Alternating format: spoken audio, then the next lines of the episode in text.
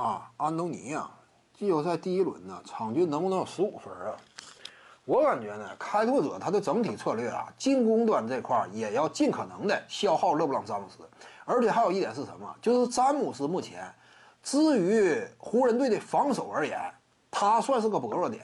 就你不能讲啊，现在的詹姆斯，就一整场比赛来说啊，他这块是个难啃的骨头，你很难这么讲，因为詹姆斯现在这个年纪在这摆着呢嘛。偶尔打几个关键回合，凭借自己丰富的经验以及呢尚存的身体力量，完全还是够用的。你不可能说啊，最后一个回合我就挑詹姆斯打，那这是愚蠢。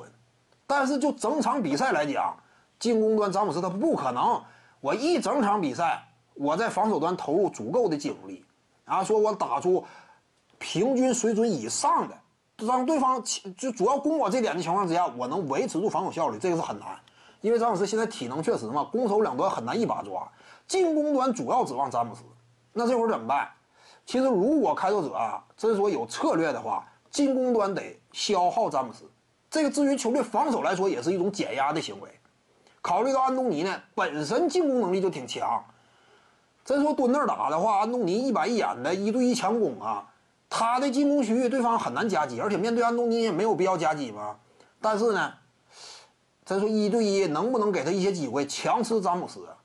我感觉应该给，让安东尼呢，一个是心态方面我要打一打，再有一个这也有一定的战略价值，这个是有战略价值的。你消耗对方的核心箭头嘛，所以我感觉卡梅隆·安东尼啊，在开拓者呢，原本阵容当中他的场均输出就不算低，十几分，在第一轮系列赛当中，开拓者面对湖人呢，考虑到湖人队本身篮下呀防守极其坚固。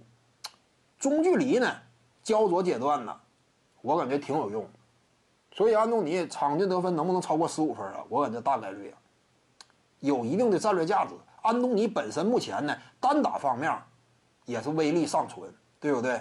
赵方圭呢，甚至都也挺给力啊。安东尼啊，差不多十五分。